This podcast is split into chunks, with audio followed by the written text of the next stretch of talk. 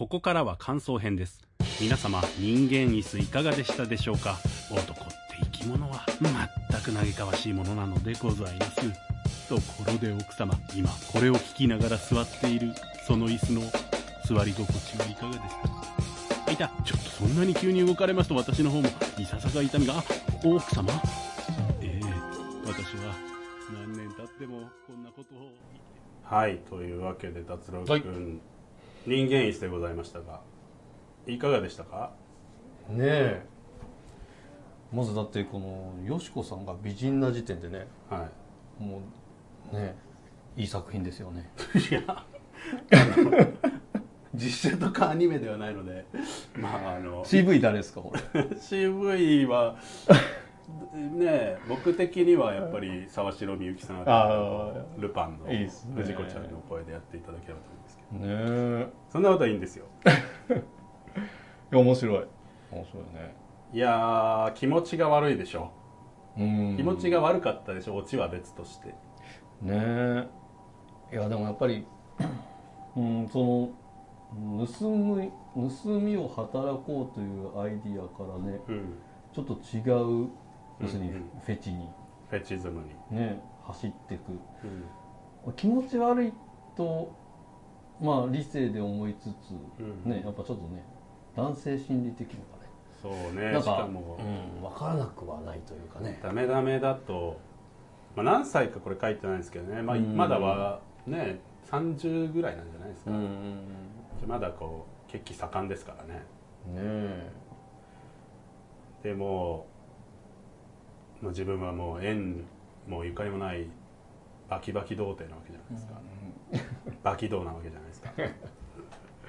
そりゃあもうその自分の上にね裏若き女性が乗ってこうゴソゴソしたりとか、キャッキャウフフしてたらちょっとそういう趣味に走ってしまうというのもまあなからないでもないというか、はいはい。まあ、そもそもこの変態気質ですからね想像していろんなことをその自分の椅子に座る人を想像してたぐらいなんでだからまあ男性がに乗ら乗られた時でも、まあ、なんかこの変な興奮をするわけですよね、はいはいはいはい。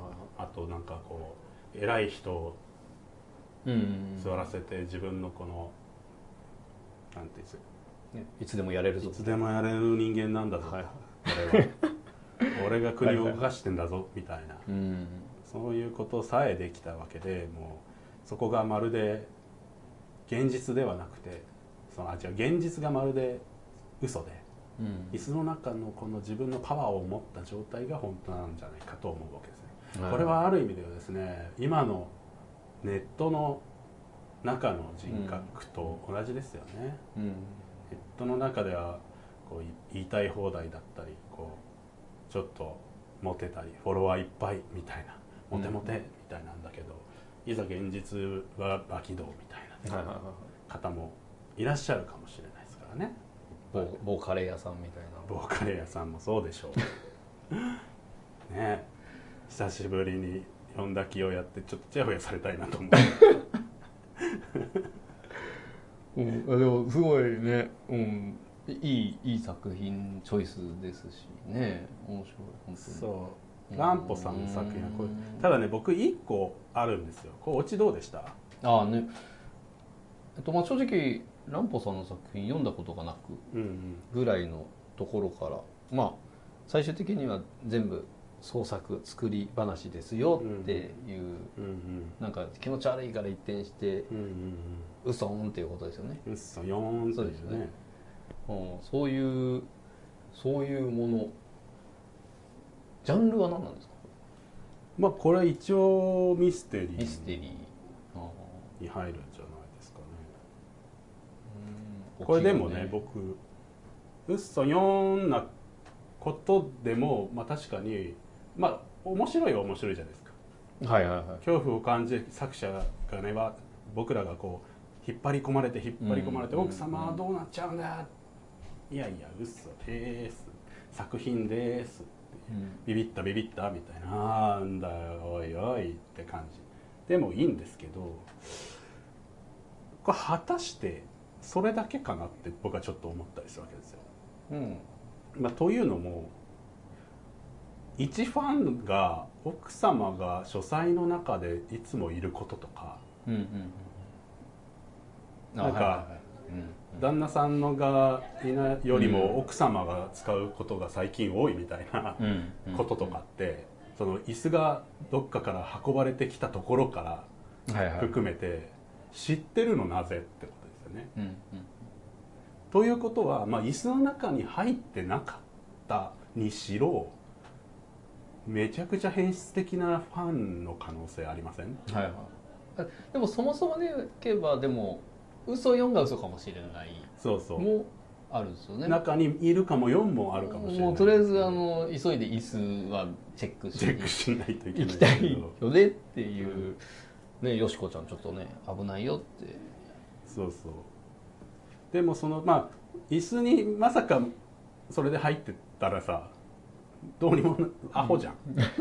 自分でバラしちゃって嘘4で壊されないと思ってるやつはちょっとダメじゃん。まあもう入ってないにしてもねでもねこう入れる作りになってたらね。まあそしたらもうそれは椅子作ってたんではいはい。本当に入ってたってことにうんなるでしょうけどね、そこは分からないまま終わる終わります。よね。ただ僕はだからその椅子をそんな風にさっきもね達郎君がうんくしくもいやそれバレんだろ現実だったら、っていうことで、まあ、本当に現実だったらバレんじゃないかって僕も思いますしうん。そういうことはなかったんでしょうけどただ椅子をね買ったことこの奥様の家に運ばれてくる来たということとか、うん。そこから1ヶ月間の間みたいなこの買われてからのうん。日数まで知ってるわけじゃないですか、うん。大体の。で奥さんがいつも使ってることすら知っているっていうのはまあ普通の人では知れるわけがないですからね、うん。単なる奥さんのファンでは。だから嘘4って言ったけど嘘4に隠しきれない真実っていうのがはいちょっとこぼれてるわけですよ。だから確かにね。どっかからの毎日覗いているぐらいのはいこの演出者ではあるんじゃないかと僕は思うんですよね。ん。だから一末のこの最後これで一見嘘4終わりだけどあれ？でも全然解決していないっていう気持ち悪さが僕にあるんですよ。ああそうね。あでもそうね。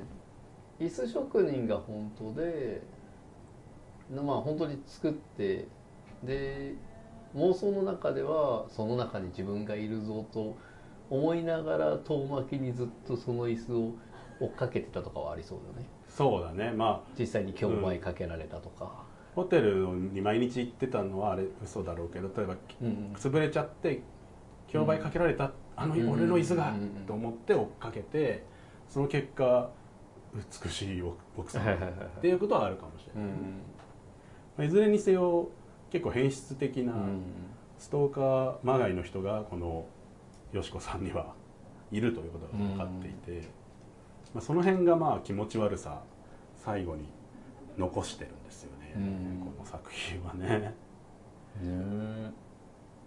どうですか？その目辺も踏まえて人間椅子面白かったですか？いや本当に面白かったけどね。本当にちょっとこれでもこの椅子作ってる作ってみたみたいなうん。人いないのかな？いやいるんじゃない？さ分かんない。調べてすないけど。ごいこれうんえちょっとね作ってみて。って YouTuber ドッキリとかでやられる可能性はありますよね。絶対やってそうだなっていうアイデアなのとね。あとねなんかある意味最新の AI チェアなの？みたいな。なるほど。ちょっとこう体の動きに合わせてこうねちょっと硬さを変える位置を変える揺するみたいなこんなチェアあったらね売れちゃうかもしれない。売れちゃうかもしれないですけどね。まあある用途のための袋が入ってるんでね。匂いとか気になってきますけどもね。ねこれでも、まあ、作品として見るととてもなんかうまくできててうん。もうなんか最初にそのなんか気持ち悪さをじわじわじわじわ伝えてくるんですよね、あのあえてこいつのなんか変質的なところをちょっとずつこうが膝の上に外国の乙女を座らせたらこうぬくもりが膝に伝わってきて、首筋に私はキスのできるよなみたいなことをさポロポロポロポロ小出しに出してってあこいつ気持ち悪いなみたいなのをだんだんやってってお家っていうかお家手前のところで「実は奥様」ってくるんだよ私はそこにおるのですみたいな。で僕俺でもこれ読んでてそこにいたら余計怖いなと思ったんだけど意外とこのうんそこ一周一回ね外出てうん。外にいるんすみたいな感じなところはちょっとまだこうまあまあリアルを少し出してきた感じなんだけどでもよこれ奥様にしたら相当恐ろしいだろうねこう読んでるいはいはいはい。最ね中にどんどんどんどんあれ？みたいな。あれ？あれ？これ？これなんか？みたいな。役員買ったみたいなところでね 椅子買ったってところでね多分ちょっとね。うちにある あれが？みたいな。ある用途のための袋がついてる。椅子？みたいになってきたらさ。ね。怖いですよね。えでもわかんない。実はさ、うん。超イケメンかもよ。いやーでも相手にされてないんですからずーっと。いやそう思い込んでる女の人にはだけで実はちょっとこ超イケメン？うイケメンだったら許されるんじゃないだって。許されねえわ、でほらただしイケメンに限るっていうね。ここまでは正しいイケメンでもダメですよ。相当気持ち悪いですからじゃあイケボもつけるイケボでイケメンだったらね。いやダメだろ。ちょっとささやかれるみたいなね。奥様今日はお疲れですね。いやいや気持ち悪いよ。まあそんなわけで人間椅子でしたまあ江戸川乱歩さんね、えー一応略歴を少しだけ紹介しておきましょうか。作者、はい。まあ、1894年生まれですね。するってえと明治27年ですね、えー本名は平井太郎さん。普通だな。そりゃ江戸川乱歩にしちゃうなっていうね。ね。さっきも言いましたが江戸川アラン・ポーというのはですね、まあ、ミステリー小説の第一人者と言われてるんですけどね、まあひどいですけどね第一作目と言われるそのミステリー小説の第一作目僕よ読んだことありますけどね。そそれはどっちの？本家の方？本家の方。も読んだことあるんですけど。なんかおおぼろまだもう記憶のかすかだからあれだけど最終的になんかなんつうの殺人事件がこう起きて、こんな窓からもう誰も潜入しないしみたいなことで始まるんだけど最終的になんか街に逃げたオランウータンが殺したみたいな ひどいオチだったと思うんですけど。そんなことそんなこと言ういいのっていうなんか。まあまあ、まあ、何にしろ第1個目のそのまあミステリーというかうん。を作ったと言われているのが、まあ。あそうジャンルを？そうそうそうそうミステリー小説というのはそこから始まったと言われていたりする。江戸川アランポから取って江戸川乱歩さんですね。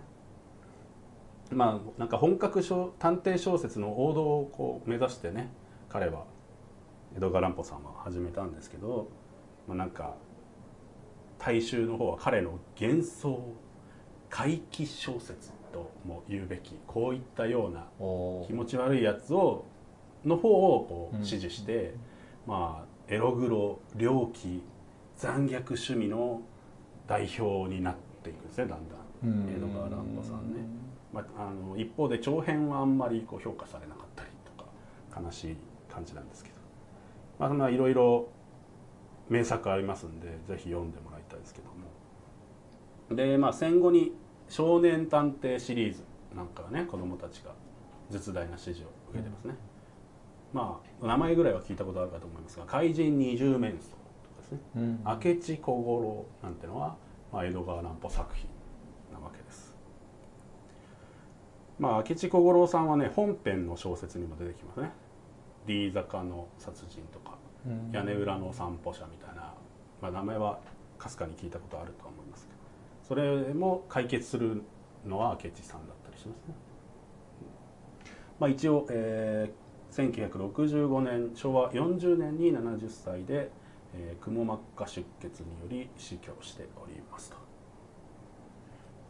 で、まあ、彼の、えーどんな人柄だったかっていうのをですねちょっと知れるエピソードの一つにですね三輪さん三輪明宏ですね。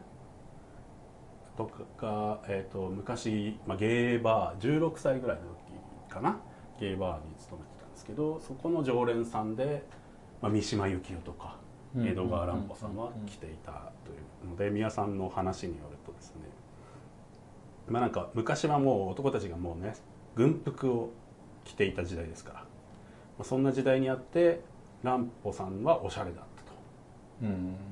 チェックの柄のジャケットなんかをいつも着てましたみたいな、まあ、おしゃれな人なんですね。で宮さんはねかねてより屋根裏の散歩者とかねこの人間椅子とか陰獣とかですねの作品を愛読してたんでこう乱歩さんに紹介された時にはもうねあの嬉しかったんですね、うん。それと同時にあの一緒初めて話した時に私は気に入られま私は気に入られました 言い直した。という感じなんです。でこのおしゃれなねお二人の会話が残ってるんですけど「ねえ先生。明智小五郎ってどんな人?」腕を切ったら青い血が出るような人だよ。まあなんて素敵なこと。へえそんなことが君にわかるの？面白い。じゃあ君は切ったらどんな色の血が出るんだい？ええ七色の血が出ますわよ。おお面白い。珍しいじゃないか。じゃあ切ってみようか。誰か包丁持ってこい。まあ今日が乗ったランプは本当にこう切りかねなかった。とおよしなさいまし。切ったらそこから七色の虹が出てお目が潰れますわよ。と宮さんが粋なことを言うんですね。そうすると目を患っていたからですねランポが「おおお目が潰れますわよ」って言うと「両方とも潰れちゃ大変だな」って言って収まったみたいな。そのそうあああおしゃれ。おしゃれな逸話がありますね。で「君はいくつだい?」って「はい16です。0120」と「ほう。16でそのセリフかい。とんでもない面白い子だね」ってなやり取りがあって、まあ、乱歩は美輪さんをそれからひいきするようになったというなんかお話があります。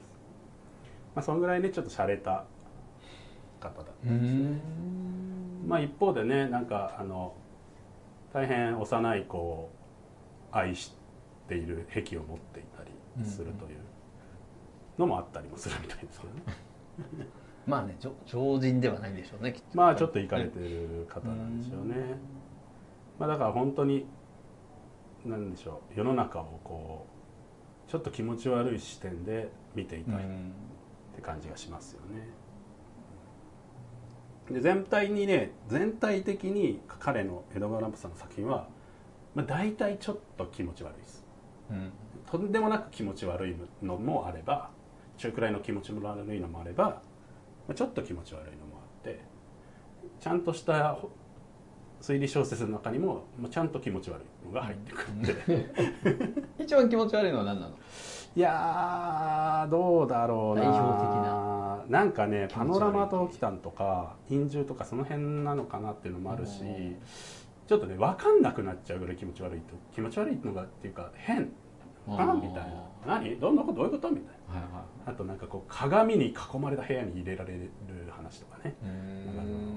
いで狂っちゃうみたいな、まあ、なんかそんなね変な話がいっぱいあったりするので、まあ、短編みたいな読みやすいんでこれもそんな長くないでしょ？人間椅子の。うん。で今ですと、えーもう青空文庫我々我らの青空文庫ただで読めますからネットでダウンロードして読むことも可能ですからぜひ乱歩作品皆さんねこれを機にぜひ読んでいただければと思いますが、まあ、といったところで久しぶりの読んだ気でございました。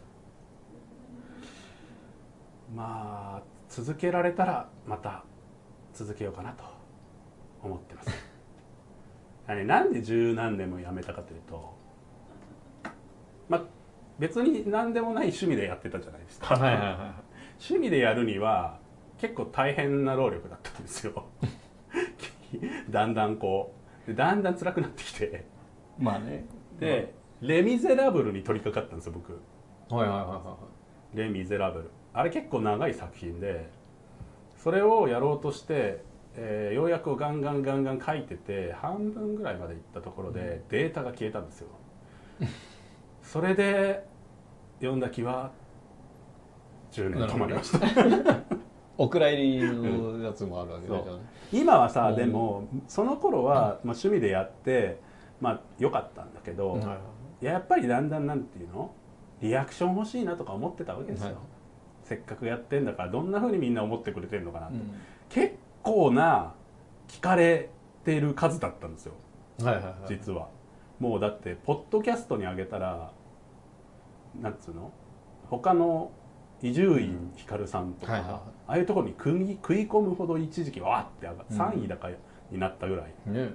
の数聞かれてたんだけどほら全然こう僕らには何の反応も出る 何の反応もやってて、本当に聞いてくれてんのこれって思うぐらいの。ちょっとコメントいただいたりね。そう。ちょろっとたまにもらえるぐらいだったんで。なんかそれがやる気をあんまりこう呼び起こさなかったんですけど、まあもう我々もいい大人ですしもう一回こう久々にやったらね反応がそんなになくてもまあ楽しめればいいし。とはいえ今はもう反応してくれるだろうと。SNS なりそうね。その YouTube にも上げていこうかなと思いますよ、はなんかコメントいっぱい書いてくれるじゃないですか。最近の皆さんは。昔と違って。だこれもですねぜひコメントをどこにでもいいんで。iTunes に上がるんだっけこれ。一応。知らないよ。ポッドキャストに上がるのか。ポッドキャストに上がったとこを書いてもいいですしこれそもそもえー、と本編が収まっているさなんかサイトもあるのでそこでもいいですしそこはあんま見に行かないけど、まあ、YouTube に上がったら YouTube に書いてくれるでもいいんですけど、楽しかったよとか頑張れよとかね。あのマイナスのやついらないですからね。ただ で皆さん聞いてるわけですからその聞いちゃった時間を返せばやめてくださいよ。うん。それはもうお互いのさ損ということであの文句言わないでください気に入った方だけちょっと書いてくださいってモチベーション上がるかもしれないんで。まあ次回もねぜひできる限り早いうちにやっていきたいなと。そういうリクエストは？そうねリクエストがあればそれも受け付けたいなと思いますけどね。ただほら半券切れてないとやっていいのかやっちゃいけないのか微妙なものがあるのでまあ半券切れてるものが基本です。なんかねもうさ他の人たちってさ意外とさ平気でやるよね半券切れてないやつ、うん。あれいいんかな？ねまあ今のねネットのルールが若干そうなってるじゃない？うん。音楽にしろ映画にしろね、うん。なんかまあ権利があるものでもはいはいバズるんならうん。使ってねとかある時代なんでね、まあある意味、まあ、これを聞いて例えば人間椅子は買わなくとも乱歩作品は読んでくれるかもしれないっていう意味をでの広告にはなるかもしれないけども、まあ、だからそれを期待してねこっちで勝手にだからいいでしょって言ってやっていいものなのかどうかっていうのはありますからね、で一応まあやめときますかねっていう判件切れてね、本当はやりたいんですよめちゃくちゃ。まあ、逆にね出版社さんからオファーが来るかもしれない。あもう待ってますからね そういうの本当に。そういうお仕事もしたいですよね。まあそんなわけでして達郎君久々にはい。ありがとうございました、面白かった。また次回もよろしくお願いします。ぜひ。それでは皆様また次回。0120オチはないです。さようなら